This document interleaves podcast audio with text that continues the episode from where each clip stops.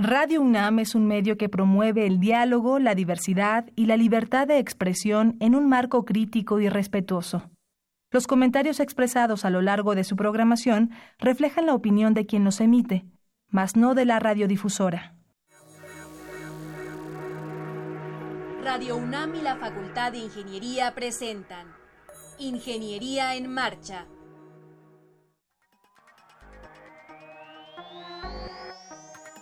un espacio dedicado a la divulgación del quehacer de la Facultad de Ingeniería. Ingeniería en Marcha. Le informamos sobre las innovaciones tecnológicas y de investigación. Orientamos en temas de autoconstrucción.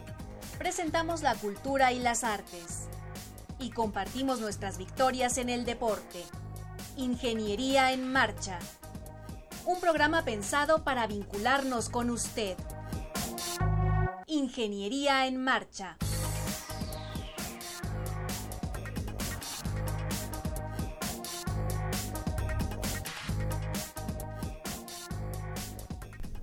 Hola amigos, ¿qué tal? Qué bueno que nos están escuchando. Esto es Ingeniería en Marcha, como usted acaba de escuchar en nuestra rúbrica. Me da mucho gusto saludarles. Soy Alejandra Torres y me acompaña en los micrófonos Rodrigo Sepúlveda. ¿Cómo te va, Rodrigo? Muy bien, muy contento de estar compartiendo igualmente los micrófonos contigo, estar con nuestros amigos que nos escuchan. Eh, y bueno, y hay que recordarles que entren en comunicación con nosotros. Estaremos muy muy felices de que se comuniquen por alguna de nuestras vías. La primera es vía telefónicas eh, al 55 36 89 89. Ahí los va a atender en los teléfonos el ingeniero Joel Carvajal. Él es del Departamento de Hidráulica, nos está apoyando muy amablemente. También eh, comuníquense con Sandra Corona a nuestra página de Facebook. Búsquenos ahí como Ingeniería en Marcha. Y bueno, y también recordarles, Ale, que pueden descargar el podcast de, de, nuestra página www.enmarcha.unam.mx. Ahí se, se eh, pueden bajar eh, cualquiera de los programas anteriores y este eh, tal vez un par de días después de que se Sí, yo creo que para el jueves, a más tardar el viernes. Entonces, pues anímense, mándenos sus comentarios, sugerencias de temas a tratar en este programa. Bueno, ¿qué vamos a, tratar el día de hoy en Ingeniería en Marcha? Bueno, pues vamos a platicar con los estudiantes Sergio Hernández Sánchez y Mauro Rivero Espíndola acerca del robot Finder que participó en la Robocop recientemente concluida en Japón. Para comentar sobre el eclipse de sol del 21 de agosto, nos vamos a enlazar vía telefónica con el ingeniero Abraham Rubí Vázquez hasta Universum. Y posteriormente vamos a platicar con el maestro Hugo Haas Mora. Nos va a hablar de la exposición titulada Historia del ferrocarril en México. Y finalmente vamos a conversar con el maestro Oscar Herrera. Él nos va a decir en qué consiste el programa número 8 de la temporada de verano de la Orquesta Sinfónica de Minería. Así es de que no se vaya porque esto va a estar buenísimo. Quédese con nosotros. 225 años formando ingenieros. 1792-2017, Facultad de Ingeniería.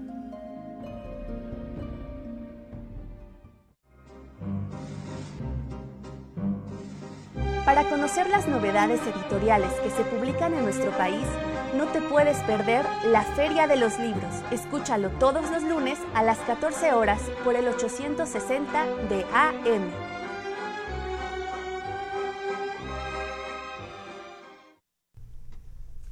Amigos, estamos de regreso con ustedes y nos acompañan, como Ale nos había dicho, en, en cabina eh, Sergio Hernández. ¿Cómo estás, Sergio? Hola, bien, gracias. Y también Mauro Rivero. ¿Cómo estás, Mauro? Bien, hola.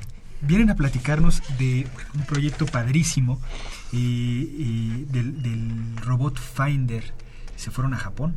Sí, así es. Híjole, qué emoción. Platíquenos un poquito. Pues fue una es una competencia pues internacional en la cual pues hay varias universidades que participan y pues nos tocó eh, la fortuna de poder asistir a competir con nuestro robot Finder. La competencia se llama Robocop. Sí, se llama Robocop y tiene varias categorías. En la que estamos es Rescue, que es rescate para eh, un robot enfocado al rescate de víctimas en entorno de desastre. Ok. Primero platíquenos un poquito a qué carrera pertenecen y quiénes fueron. Supongo que ustedes, digamos, vienen en, en representación del, del, equipo de trabajo, pero pues querrán mandar saludos a un chorro de gente. Bueno, pues los dos somos de ingeniería mecatrónica de la UNAM. Este, ya estamos acabando la carrera. Él está en tesis, yo estoy en tesis. En sí venimos del parte del taller de robótica abierta. El taller lo dirige el maestro Yukihiro Minami. Y este proyecto del Finder se retomó. En 2014 ya se había ido. Se lo retomamos nosotros y este pues se dio la fortuna de que se trabajó fuerte y logramos ir a Japón. A ver, Mauro, ¿cómo que trabajamos fuerte y logramos ir? ¿Hay una eh, preclasificación o, o, cómo es ese, ese proceso? Ah, bueno, el proceso consiste en enviar un paper a el es como una organización Robocop. al, comité de la Robocop. Ajá. Se envía un paper donde muestras, digamos, cómo está hecho tu robot ah, y de qué es capaz. Entonces ya te aceptan y digamos que se trabaja para tener un robot listo para las pruebas que ellos pretenden que logres hacer. De acuerdo. Em, Sergio, descríbenos un poco a Finder. ¿Cómo es? ¿Cuánto mide? ¿Cuánto pesa?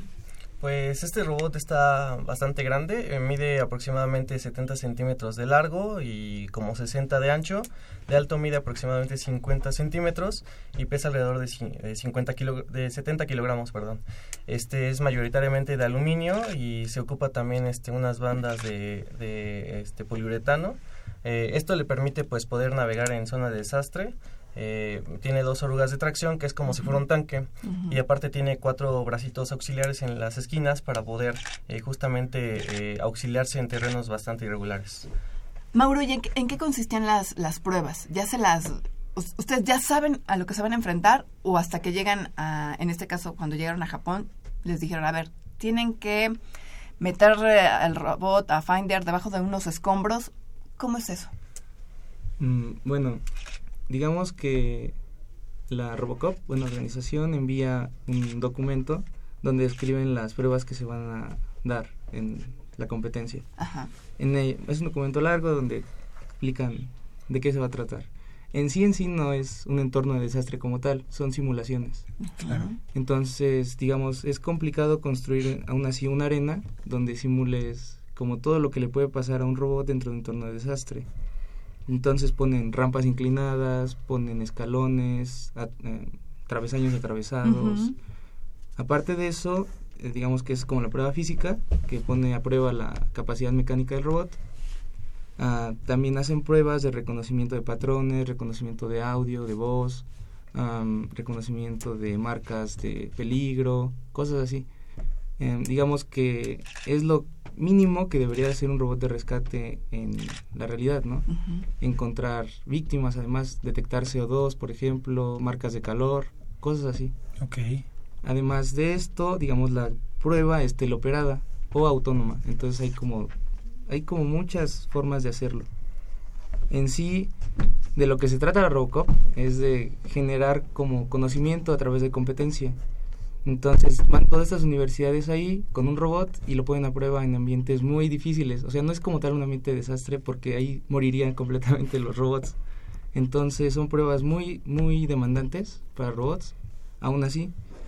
Y digamos que cada año se va realizando y van mejorando, digamos, a través de estas pruebas los robots y los equipos. O sea, no solo a nivel mecánico, sino a nivel de la programación y el software que se va generando cada año en el escenario que les ponen de rampas y arena y demás, ¿corre, corre peligro el robot, por ejemplo, de, de voltearse? ¿Y cómo controlan eso? ¿Qué le pasa? Supongo que lloran, pero además de eso, ¿qué le pasa? Se aguantan, Rodrigo. Son de la Facultad de Ingeniería, no lloran, se aguantan.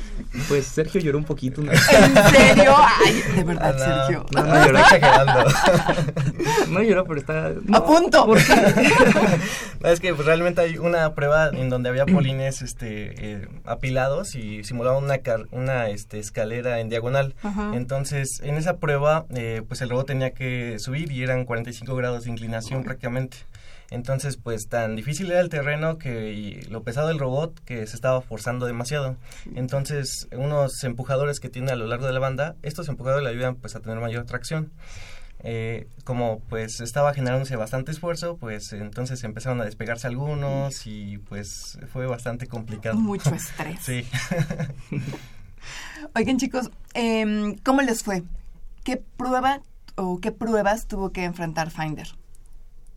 Pues realmente este, hubo varias pruebas eh, que se intentaron. Eh, la, pues realmente, como decía Mauro, pues fue mucho trabajo eh, porque el tiempo fue poco el que le invertimos. Bueno, relativamente poco porque se atrasó la producción de piezas, eh, el código pues también tardó un poco, las pruebas eh, también.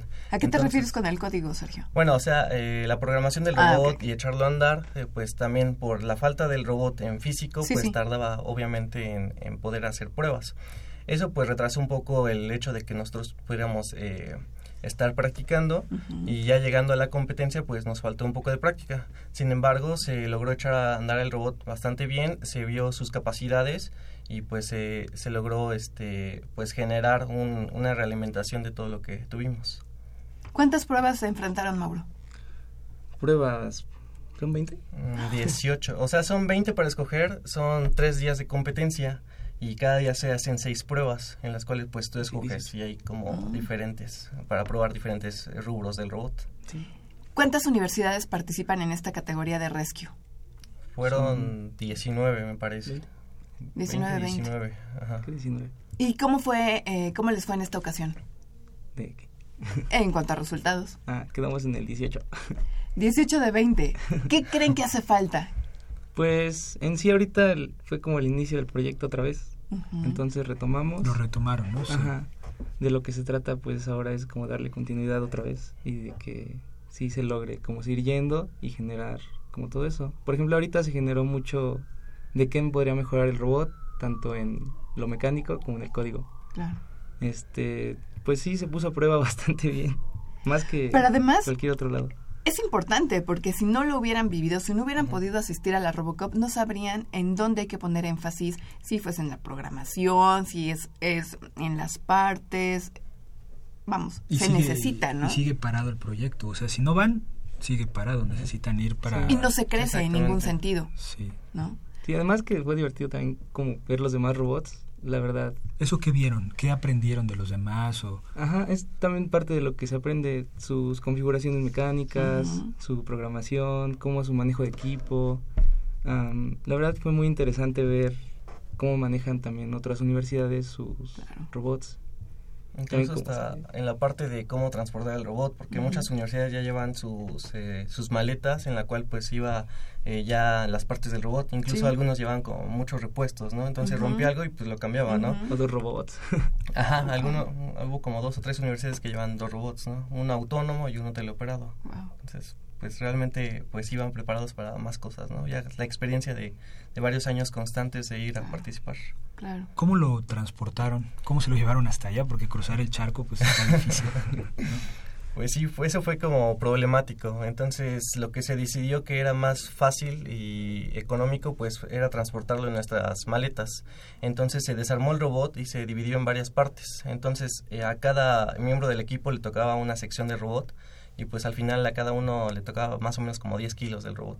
Ok. Entonces, pues tenía que cargar su parte. repartido. ¿Y, y no, no sufrió daños en el, en el viaje? Porque normalmente las maletas no las tratan muy bien las Mm. aerolíneas. Pues lo envolvimos en un... Sí, De Para que aguantara. Nos, fuimos preocupa- nos preocupamos por eso justamente porque No pues, llevaban sabíamos- ropa, pero sí llevaban Sí, a no importaba Mucho hule. fine. ¿Cómo se llama ese material de burbujitas? ¿Cómo le llaman? Plástico burbuja, ¿no? Creo que le llaman. creo que sí. Bastante. bastante. Mauro, ¿quién integra el equipo? Dinos los nombres de tus compañeros. ¿Todos? Los que fueron. De los que te acuerdas y los que se te todos, olviden te lo van a recordar toda tu vida. Sí, ¿eh? todos, todos. El, bueno, el profesor Yukihiro es el responsable. Sí. Ah, después de él está este Gerardo Ramos, es el coordinador del taller. Después, pues ya estamos todos los demás. Yo, Mauro, está Sergio, Sí. Miguel, Eli, César, Nacho, ah, Nacho, bueno, Ignacio, Ajá. este, Humberto, Humberto. Ah, el, profe- el profesor. Ulises, el profesor Ulises. Ulises, el profesor Stalin Ah, el también profesor Stalin contribuyó. también ayudó. Em, creo que Creo que ya. Ya. Yolo, la maestra Yolo. la maestra Yolo también estuvo contribuyendo a nosotros, con nosotros. El Y- código, ¿quién les ayudó con el código? Pues, bueno, Mauro. El código. encargaste ah, tú. yo una parte, la parte de control y electrónica y bajo nivel, control de motores y actuadores, lo hice yo. Ah, la parte de la interfaz, o sea, el- la interfaz del operador, la hizo Gerardo. Eh, y la parte de visión, de reconocimiento de, patrones, de códigos QR y demás, la hizo este Ignacio. Y también en la parte de echar a andar los sensores y eh, que se tenían eh, fue este César y este Humberto y Miguel este contribuyeron conmigo en la parte mecánica en el ensamble este varios detallitos mecánicos que siempre surgían. Entonces pues ahí estuvimos repartiendo y aparte pues yo me encargué de, del diseño de diseño mecánico de, esta versión. Okay van a participar perdón Rodrigo van a participar en el siguiente año van a tienen contemplado ir a la siguiente Robocop Ah, pues no sé, no lo hemos pensado, pero... Digo, para que no les agarren las prisas, que tengan las piezas a tiempo, etcétera. Sí, la idea es que se siga trabajando, que no se pierda continuidad, que ahorita ya hay nuevos chicos de, de nuevas generaciones que ya entraron y le estamos tratando de enseñar para que, si no es siguiente, pero el siguiente que sí haya, o que por lo menos el proyecto no se pierda. Claro, claro. en ese sentido sí, le estamos tratando de dejar documentado todo. eso es muy importante, dejar documento. ¿Consiguieron patrocinio para viajar o cada quien? Este, pues mayoritariamente eh, fue todos, eh, pusieron su parte. Eh, me parece que se consiguió el patrocinio de 3M, pero todo lo demás fue por nuestra parte. Por ¿Y, y por parte del proyecto, que pues el proyecto está financiado por el proyecto PAPIT, mm. robots no convencionales. Okay. Y pues ahí es donde han salido los fondos para poder llevar este robot. Ok. Pues, nosotros. Qué padre, ¿no, Ale? Maravilloso. Sí, pues un orgullo y bueno, qué bueno que se animaron. Y sí, como ustedes dicen, son tesistas, a lo mejor el siguiente año ustedes ya terminaron, pero hay que transmitir esa experiencia a los nuevos para que continúe ¿no? el proyecto. Sí, sí. Muchas gracias por venir, qué bueno que estuvieron aquí y bueno, ojalá nos platiquen eh, pronto cómo va el siguiente, el siguiente. Que vengan sus pupilos. El Finder 2. no, sería el Finder 4, ¿no? Sí, Van en la versión 3. El 4 sería. Okay. Es que me suena el 0. Bueno, está rara la historia. De hecho, bueno, vamos a tener una demostración el siguiente miércoles 13 de septiembre en el auditorio Barro Sierra, en el cual pues pretendemos, este, va a ser a la una de la tarde okay. y pues está pues toda la facultad invitada a que pues presencie las capacidades de este robot. Muy bien. Mm, ah, también, bueno, de la página del taller, si alguien está interesado en ir, ¿Sí? no solo es para para nosotros. En sí el proyecto del taller es para que vayan personas de semestres a partir de séptimo octavo a hacer tesis o servicio, pero además de eso eh, pueden ir de semestres anteriores a pedir a este asesoría en temas de electrónica o de programación. Ok. Y ahí la página del taller es Taller de Robótica Abierta. En Facebook, bueno, busquen en Google. encuentran Taller de Robótica, de Robótica Abierta. Taller de Robótica Abierta. Ok. Pues muchísimas gracias, Sergio, Mauro. Sí. Gracias por estar aquí. Gracias. no, gracias por invitar. Estuvo divertido.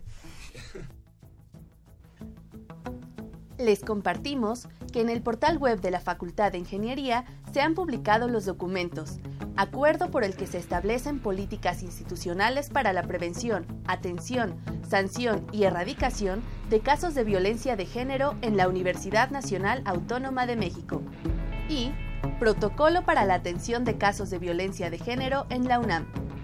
Están a su disposición a través del botón de acceso Igualdad de Género ubicado en la página de inicio del portal web de la FI www.ingeniería.unam.mx.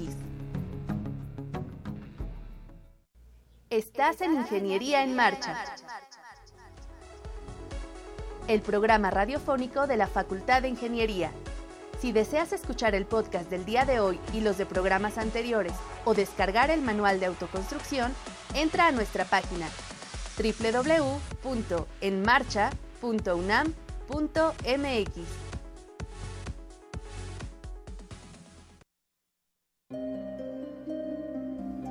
...225 años formando ingenieros... ...1792-2017... ...Facultad de Ingeniería...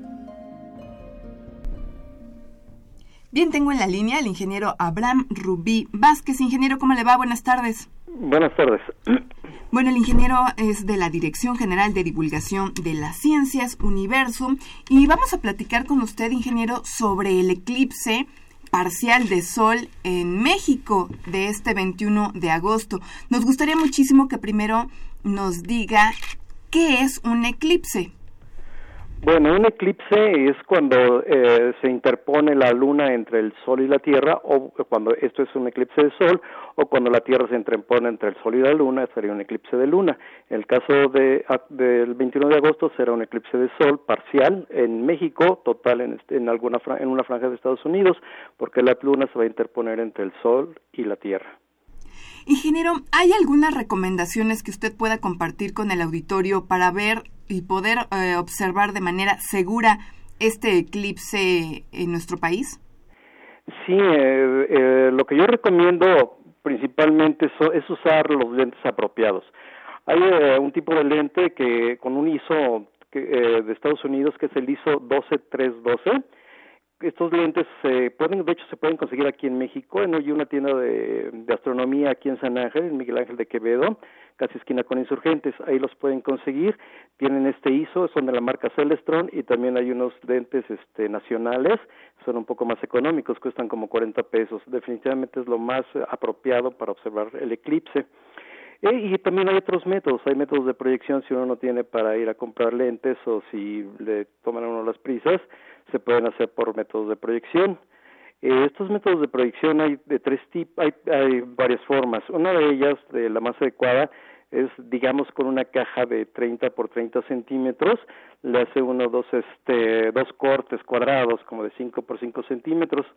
A uno de ellos se les pone, se le puede colocar un aluminio con una pequeña perforación como de un milímetro y en este en una de las caras y este por dentro se va a poner un papel que le sirva de, pantalla justamente y en el otro el otro corte que se hizo se va a poder observar el, el eclipse. Este eh, se va a ver de una forma proyectada eh, y este es muy es realmente es muy sencillo. La única forma lo único que hay que hacer es la caja más o menos orientarla a la mínima sombra para que esté con eh, con cara al sol sí bueno más bien dicho la, va a estar hacia digamos verla hacia el piso para que nosotros no vayamos a ver por, de, por, eh, por descuido el sol y otra forma un poco más sencilla también se puede hacer una cartulina, se le hace una pequeña barreno como una perforación como de un centímetro y se puede proyectar hacia el piso donde previamente podemos obtener otra cartulina blanca en la cual se va a proyectar y se va a ver perfectamente la, la figura del sol y cómo va a ir este una parte se va se va a ir cubriendo por la con la luna. O finalmente hay otro método también más muy cómodo que es este por medio de un espejo, si uno pone un espejo dentro de un sobre, eh, previamente eh, con una perforación como de un centímetro igualmente se puede, se puede reflejar hacia una pared que nos va a servir de pantalla e igualmente se va a poder este, observar de esa forma el sol y es digo el, eclipse quiero decir y es muy sencillo. Ingeniero, algo que es importante es que nunca se debe mirar directamente al sol, ¿es cierto? Nunca, nunca, nunca se debe mirar, eh, directamente al sol. Eso sí, nunca. Por eso es por lo que yo recomiendo los lentes. De hecho, incluso los de soldador yo no los recomiendo mucho porque el calor que genera de todos modos, los, los lentes de soldador permiten el paso del infrarrojo. O sea, los, los ojos se cansan muchísimo. No los recomiendo. Yo prefiero estos métodos de proyección o los lentes de este de para para ese tipo de con el este con eso que les mencionaba de ISO 12312 porque eso sí impiden el paso de infrarrojo de ultravioleta toda la, radiación solar la impide excepto una eh, la parte de este eh, una parte de la luz sí en, en internet hemos eh, podido ver en algunas páginas que dicen que se puede usar un filtro para soldar del número 14. Usted de plano dice que mejor no. Yo de plano, sí, este, lo he usado y se cansa mucho la vista. ¿eh? Los ojos, o sea, sí se puede verlo dos o tres segundos y descansar, o cinco segundos cuando mucho y descansar, pero los ojos sí se cansan, sí se siente la molestia en el ojo por el calor del sol, el infrarrojo no se está deteniendo. En nuestro país eh, lo vamos a poder disfrutar de este, de este fenómeno físico, decíamos del 21 de agosto. El, ¿cuándo, ¿En qué momento será el máximo eh, punto? El máximo será a las aquí en la Ciudad de México, es a las 13.20 aproximadamente, a la una de la tarde con 20 minutos. Empezará a las 12 con uno, va, se, se va a empezar a, hay digamos cuatro etapas del, del eclipse. La primera cuando la luna empieza, se, se ve que empieza a, comerse al sol, por así llamarlo, como le decían nuestros antepasados, se empieza a comer el sol hasta llegar al máximo que va a ser como a las 13.20 y la última y el, este y al final a las tres a las catorce treinta y siete más o menos va a dejar de, de, cubrir en lo absoluto Y el porcentaje de decirlo, para decirlo de alguna manera eh, metafórica, cuando se estén comiendo la luna, se coma el sol, ¿el porcentaje de cuánto será, ingeniero? De 38%. Es lo máximo que como a las 13.20 eh, va a tener un 38%, no va a ser ni la mitad del sol cubierto. Este eclipse va a ser seguido por, por las redes sociales, es una de las cosas novedosas de, de este fenómeno en relación a los anteriores. Sí, así es. Aquí, en, aquí este, en la Ciudad de México vamos a tener varios lugares en los cuales se puede observar con toda seguridad porque vamos a montar telescopios. Eh, por ejemplo, aquí en Universum vamos a montar cinco telescopios con filtro, un telescopio eh, que le llamamos PST, que es Personal Solar Telescope, y otro con proyección. Eh, vamos a tener también una conexión directa a la NASA con la cual podemos ver el eclipse total este, en, la, en, la, en la conexión, en la transmisión directa de la NASA, aquí en el Teatro de Universum. Aparte vamos a tener charlas y talleres eh, casi, todo el día de, con referencia al eclipse. Pero no nada más aquí en Universum, también el Instituto de Astronomía, bueno, está muy cerca, también está aquí en el campus de la UNAM, también van a tener varias actividades, otro lugar va a ser en la SAM, en el, en el Parque de los Venados, también van a tener varias actividades, otro lugar es este, en el, Museo de Historia Natural en Chapultepec, donde va a estar justamente el, el, eh, la sociedad de ustedes de la Facultad de Ingeniería, el Grupo Zafir, y el Planetario Luis Enrique Erro en el norte de la ciudad, en el este, en Zacatenco. Ingeniero, para el caso de, de Universum, ¿a partir de qué momento la gente que así lo desee puede, puede ir a, a la explanada y poder observar el eclipse? En Universum vamos a estar desde las 11 de la mañana hasta las 4 de la tarde. De 11 a 4. De 11 a 4, con muchas actividades distintas. ¿Y la transmisión de la NASA en dónde la, la, van a...? En el auditorio del, del museo. Tenemos, hay un teatro y una teleaula en donde vamos a estar transmitiendo eh, todo el tiempo de la NASA desde la NASA. En el auditorio, en el teatro vamos a tener charlas, pero en la teleaula va a estar todo el tiempo conectada a la NASA y en el en el teatro vamos a estar eh, eh, a ratos mientras se transcurren las, las charlas, pero sí el, el, el eclipse total cuando está en su totalidad va a estar directamente en el teatro conectado. Para el caso de los Estados Unidos, donde eh, en ciertos estados será el eclipse total, hay convidados de honor. Me refiero a otros eh, planetas como Venus, Marte y alguien más, ¿no es cierto? Sí, está Marte, Mercurio, Venus. De hecho, Júpiter también se va a poder observar, eh, aunque eh, muy, muy cerca del Sol va a ser Mercurio y Marte. Marte está casi del otro lado, entonces va a ser bastante bien y es este mucho más notorio ver a Marte porque es más grande que Mercurio. Pues qué maravilla, qué, qué fenómeno tan interesante que, que, podamos disfrutarlo de manera segura a través de los telescopios con filtro que van a poner en Universum y en otras sedes en nuestra universidad. Y por lo pronto nosotros le agradecemos, ingeniero, que nos haya regalado estos minutos para hablar de este eclipse de sol del 21 de agosto. Es un placer. Muchas gracias a ustedes por la invitación. Al contrario, gracias. Buenas tardes. Buenas tardes. 225 años formando ingenieros. 1792-2017, Facultad de Ingeniería.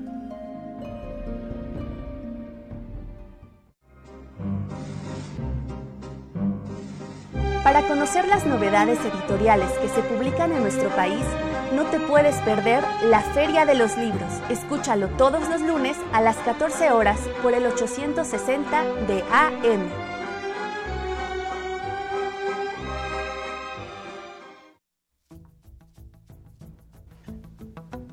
Les compartimos que en el portal web de la Facultad de Ingeniería se han publicado los documentos, acuerdo por el que se establecen políticas institucionales para la prevención, atención, sanción y erradicación de casos de violencia de género en la Universidad Nacional Autónoma de México, y Protocolo para la atención de casos de violencia de género en la UNAM.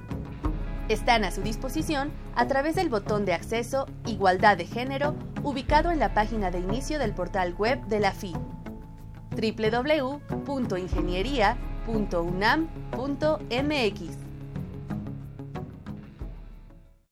Estás en Ingeniería en Marcha. El programa radiofónico de la Facultad de Ingeniería si deseas escuchar el podcast del día de hoy y los de programas anteriores o descargar el manual de autoconstrucción, entra a nuestra página www.enmarcha.unam.mx.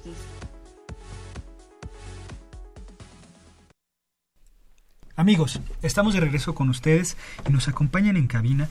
Presentamos con mucho gusto al maestro Hugo Haas Mora, profesor de la facultad. ¿Cómo está, maestro? Pues muy bien, muchas gracias y este saludos a todos absolutamente y al auditorio ni se diga, ¿no? Un gran saludo de parte de la de los profesores de la Facultad de Ingeniería.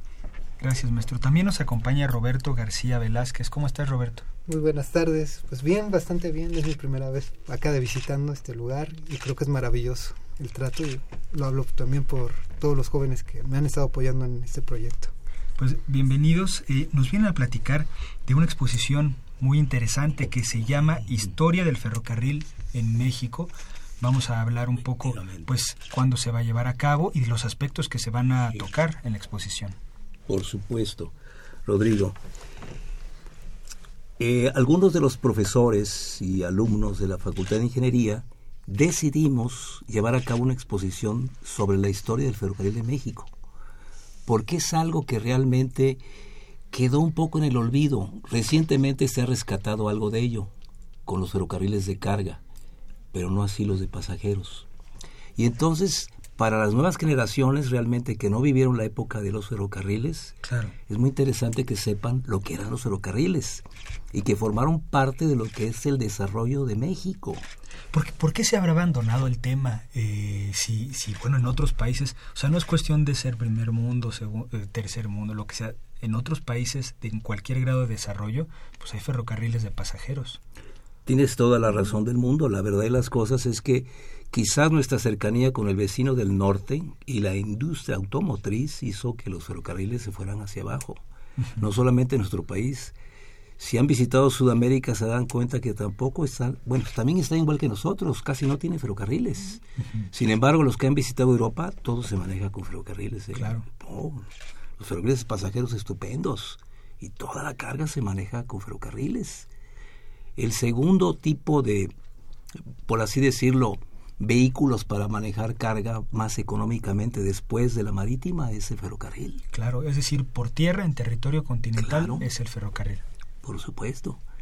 Realmente eh, dejamos de construir ferrocarriles a partir de la Revolución Mexicana, que se realmente ahí se destruyeron muchas de las líneas ferroviarias.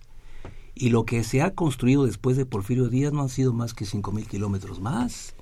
Nuestra red ferroviaria es de 25 mil, 27 mil kilómetros, muy poco, con respecto a lo que tenemos de carreteras. ¿Y qué, temas, digamos, se van a abordar en la exposición? Quizás eh, va a ser algo de remembranzas de lo que fue el ferrocarril, porque hay muchos que nos han ayudado. Muchas cosas interesantes de accesorios que en la época de los ferrocarriles de vapor se utilizaban. Todo lo que era una tripulación de los ferrocarrileros. Y no solamente eso, la terminología que se utilizaba. Saber qué significa un tender, por ejemplo, que yo hice esa pregunta hace algún tiempo, ni sabían que era un tender. El tender es el que le servía a la locomotora de vapor para poner el carbón para las calderas, que es lo que le daban realmente la energía al ferrocarril. Pero aparte de eso, el ferrocarrilero era muy típico con su vestimenta y lo vamos a reproducir en esa exposición porque algunas de las chicas las vamos a vestir de ferrocarrileras. Ah, mira. Sí, sí, sí. y a los chicos también, sí.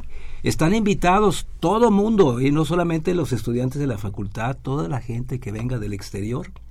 Cualquier persona que quiera visitar la Facultad de Ingeniería llega al edificio principal que está enfrente de la alberca olímpica y en el interior verán un cabús que por aquí ya en tiempo atrás se dijo la manera como llevamos ese cabuz ahí a la facultad.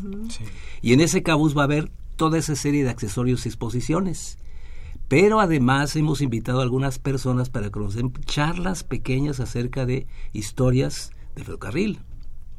En mi caso, por ejemplo, yo daría una plática porque yo soy hijo de ferrocarrileros. Y mi tatarabuelo realmente fue de los primeros que llegaron de Europa, de Francia, al ferrocarril Istmo de Tehuantepec, que no se construyó en esa época. Pero algunos más tienen historias de ferrocarriles. El Moreno Pecero, que ustedes lo conocen, tiene historia. Él fue boletero de ferrocarriles cuando estaba joven. Y algunos más, hemos invitado a algunos de los museos que hay aquí en la Ciudad de México para que los vengan a dar charlas de 15 minutos más o menos cada charla. Claro. Eh, Luis Roberto, ¿ya está integrado el, el programa?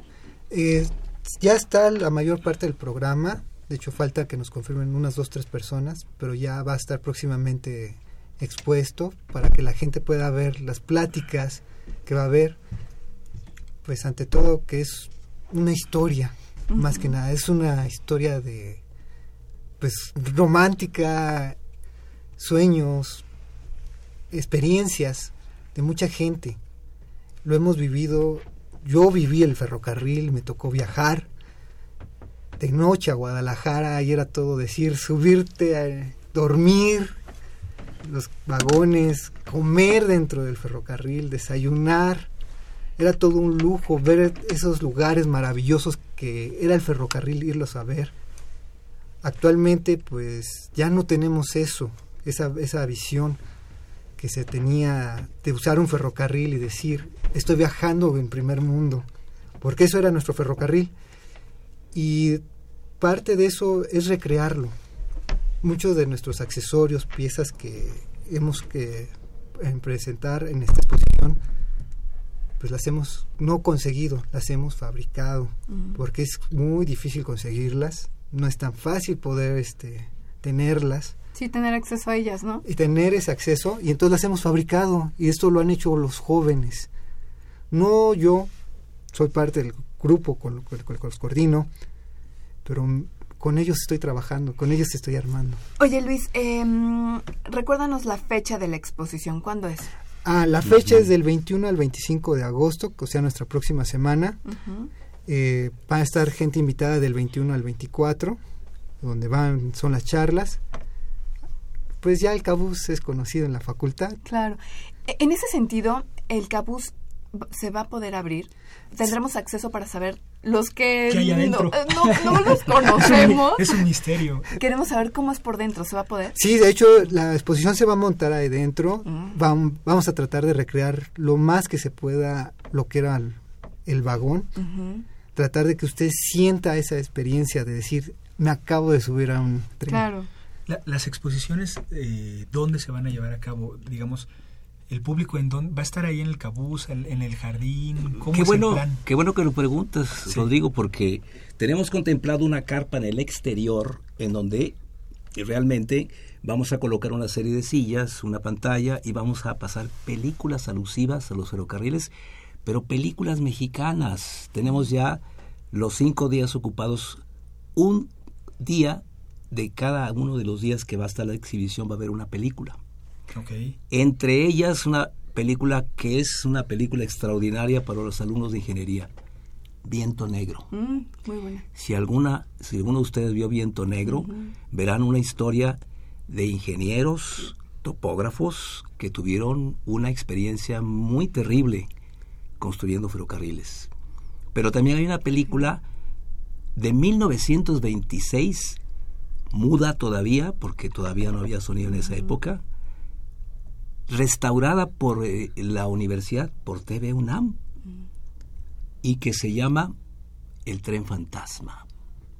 Ay, Entonces el tren fantasma, todo ocurre en una locomotora de vapor. Entonces cada día vamos a tener una película.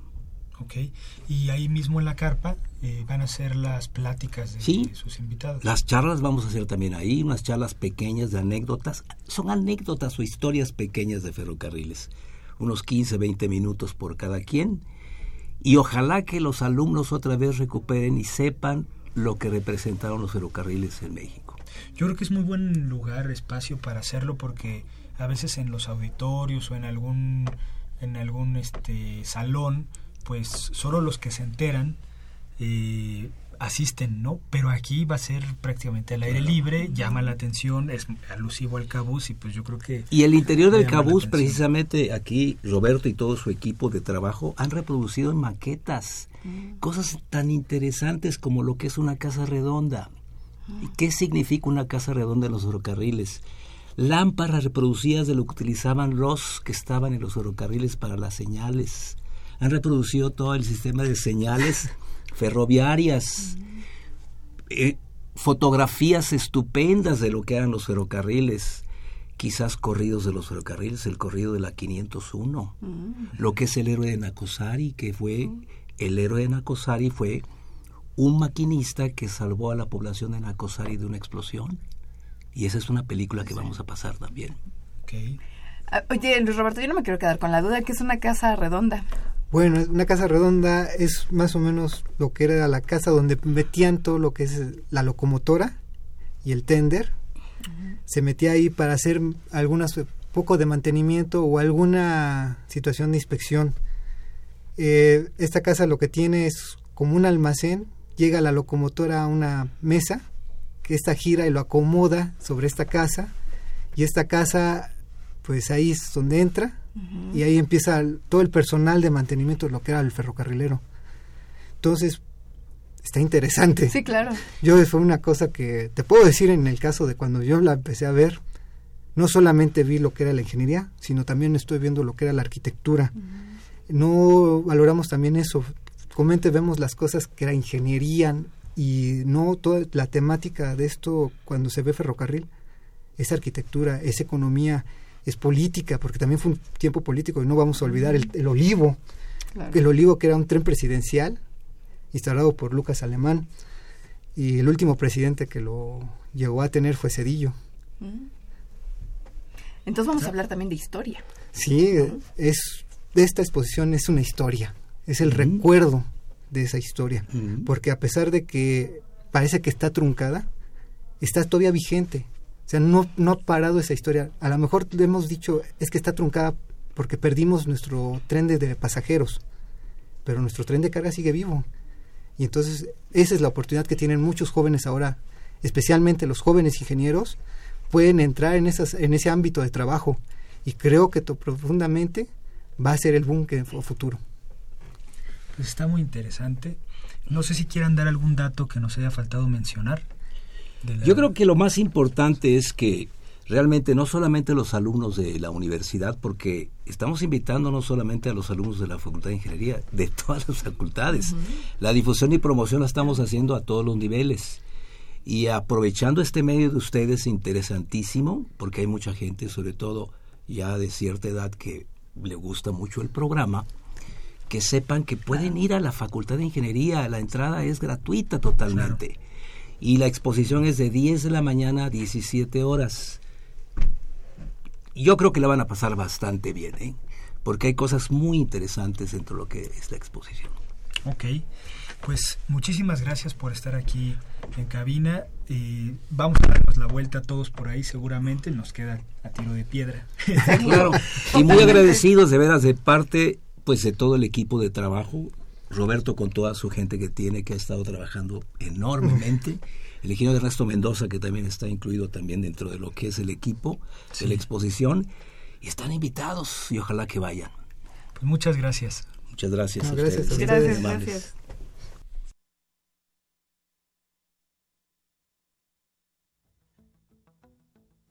Compartimos que en el portal web de la Facultad de Ingeniería se han publicado los documentos, acuerdo por el que se establecen políticas institucionales para la prevención, atención, sanción y erradicación de casos de violencia de género en la Universidad Nacional Autónoma de México, y Protocolo para la atención de casos de violencia de género en la UNAM están a su disposición a través del botón de acceso Igualdad de Género ubicado en la página de inicio del portal web de la FI www.ingeniería.unam.mx.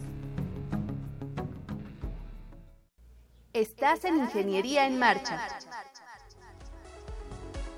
El programa radiofónico de la Facultad de Ingeniería si deseas escuchar el podcast del día de hoy y los de programas anteriores o descargar el manual de autoconstrucción, entra a nuestra página www.enmarcha.unam.mx.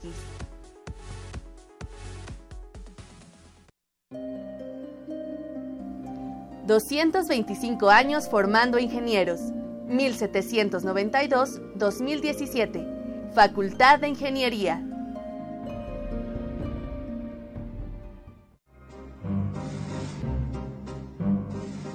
Para conocer las novedades editoriales que se publican en nuestro país, no te puedes perder la Feria de los Libros. Escúchalo todos los lunes a las 14 horas por el 860 de AM.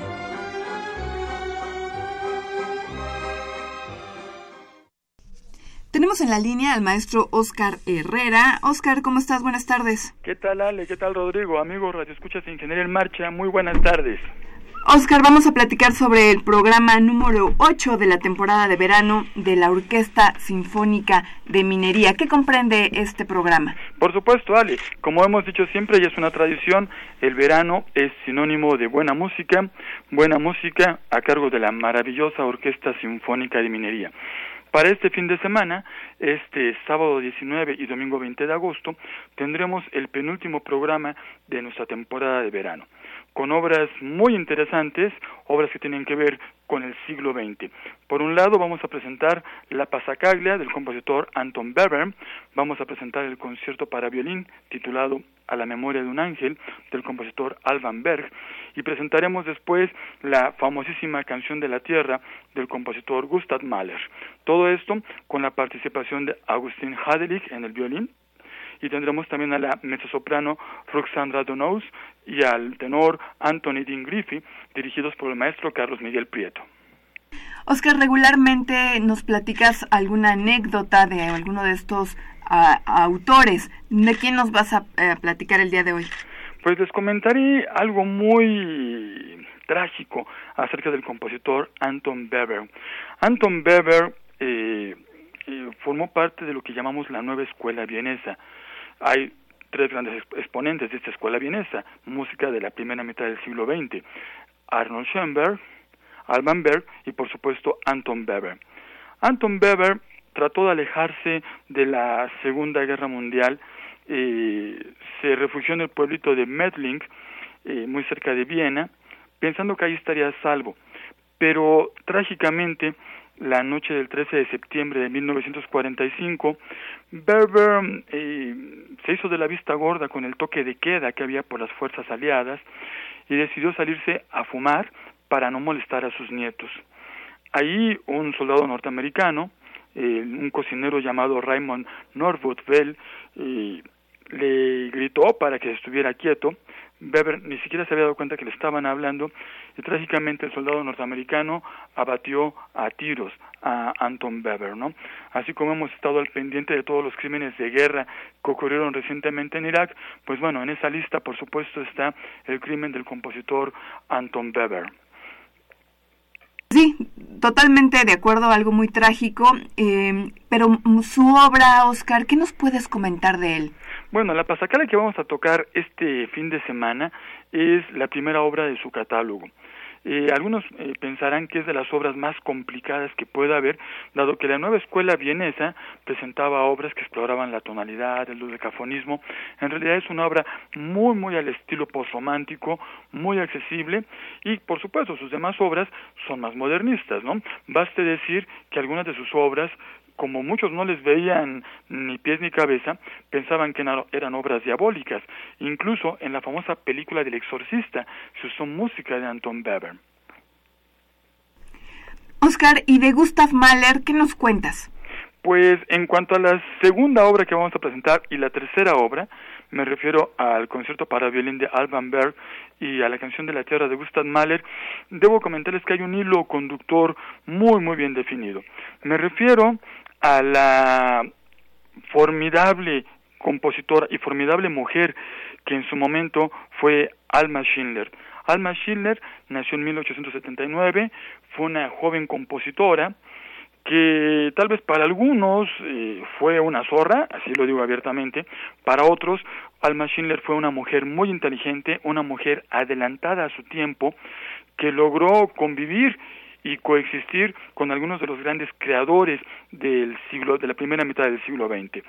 Alma Schindler se casó primero con Gustav Mahler. Y su relación pues fue algo trágica. Alma Schindler tuvo que primero someterse al machismo que le infundía a Gustav Mahler. Gustav Mahler le dijo cuando se casó con ella, te vas a casar conmigo y no te vas a dedicar a ninguna otra cosa más que atenderme a mí.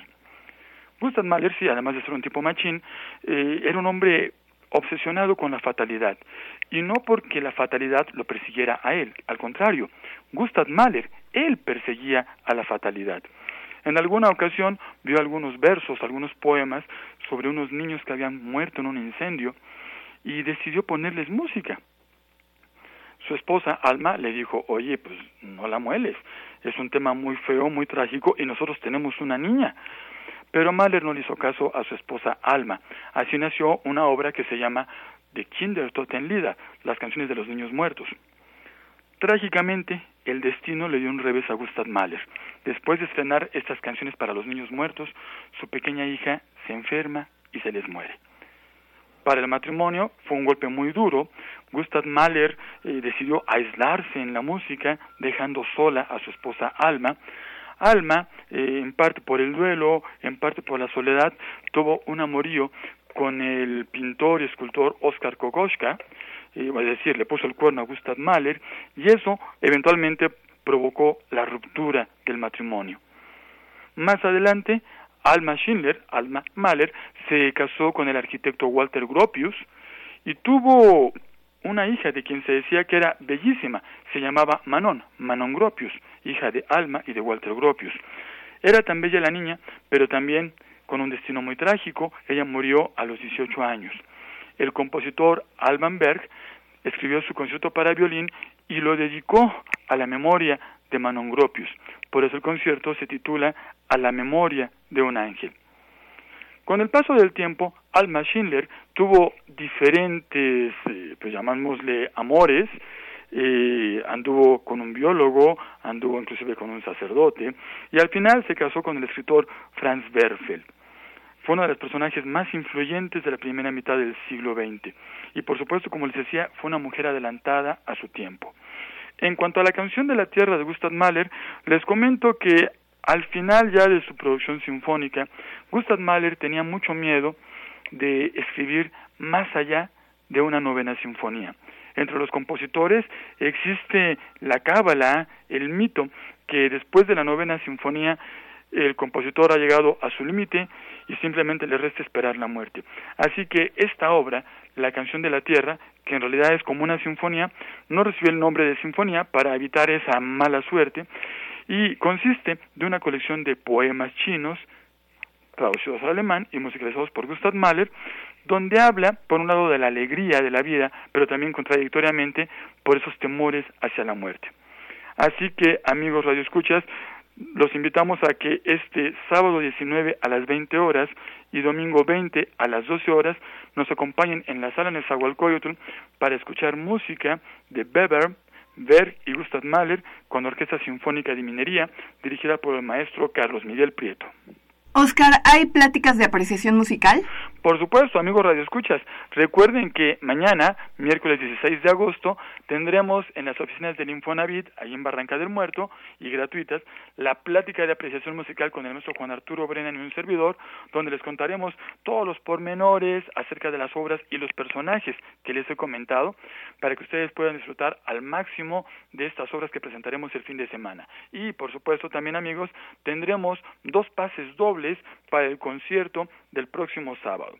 Ahorita me pondré de acuerdo con Alejandra para ver cuál será la dinámica y pueden ustedes ganarse dos pases dobles para el sábado. Pues Oscar, te lo agradecemos muchísimo, como siempre. Me quedé impresionada con la vista de, con la vida de Gustav Mahler. Qué, qué, qué vida tan trágica, caray. Así es.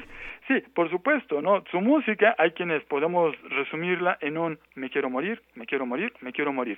Pero, como decían algunos directores de orquesta, Gustav Mahler supo capturar esa fatalidad y plasmarla de la manera más hermosa con la música. De acuerdo. Oscar, te agradecemos mucho este enlace. Te mandamos un saludo. Claro que sí. Hasta luego, amigos. Nos vemos en la sala en ese fin de semana.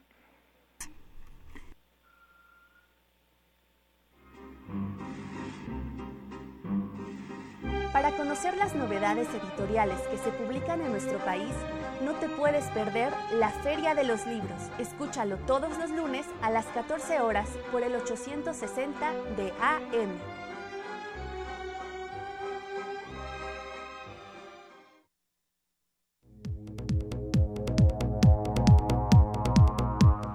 Agenda semanal.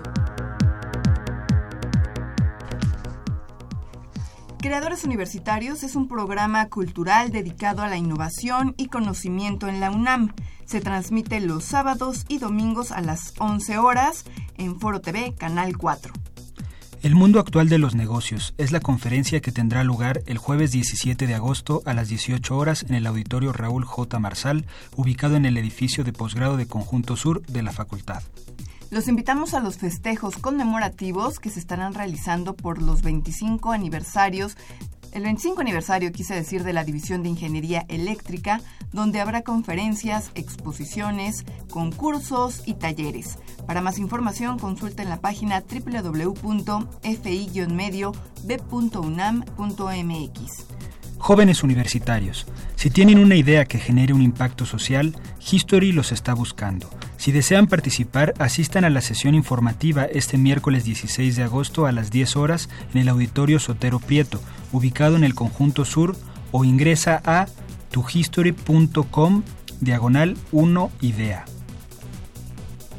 se llevará a cabo la Feria Internacional del Libro Universitario en el Centro de Exposiciones y Congresos de la UNAM. Esto va a ser del 22 al 27 de agosto. Si requieren mayor información, pueden teclear www.filuni.unam.mx. Ale, pues eh, tenemos algunos comentarios de Facebook. Eh, queremos agradecer eh, los saludos de Raúl López y de María Girose, un saludo. Eh, también Víctor Manuel Serrano Rodríguez tiene un par de preguntas, se las vamos a hacer llegar a los a los entrevistados acerca de, trenes muy interesantes. Pues con mucho gusto y gracias por haberse comunicado. También comentarles que la dinámica para ganarse el pase doble para el concierto del sábado que ofreció Oscar Herrera va a ser por nuestro nuestra página de Facebook. Bueno, pues no nos queda más que eh, decirles que visiten nuestra página web. El programa Ingeniería en Marcha tiene una página la cual pueden eh, visitar y ahí vamos a, bueno, ahí están ya todos los programas que se han llevado a cabo en este 2017, pero también están los el 2018. Bueno, pues no nos resta, Rodrigo, más que despedirnos. Eh, la pasamos a todo dar. Sí, un programa muy nutrido, ya se nos acabó, pero bueno, hay que agradecer a nuestro productor Pedro Mateos, en redes sociales, a Sandra Corona, en la página web, a José Luis Camacho y en los controles técnicos, a Socorro Montes. Muchas gracias, Rodrigo, por la emisión de hoy. Al contrario, Vale, muchas gracias. Continúen disfrutando de la programación musical que Radio UNAM tiene para ustedes. Hasta pronto. Radio UNAM y la Facultad de Ingeniería presentaron Ingeniería en Marcha.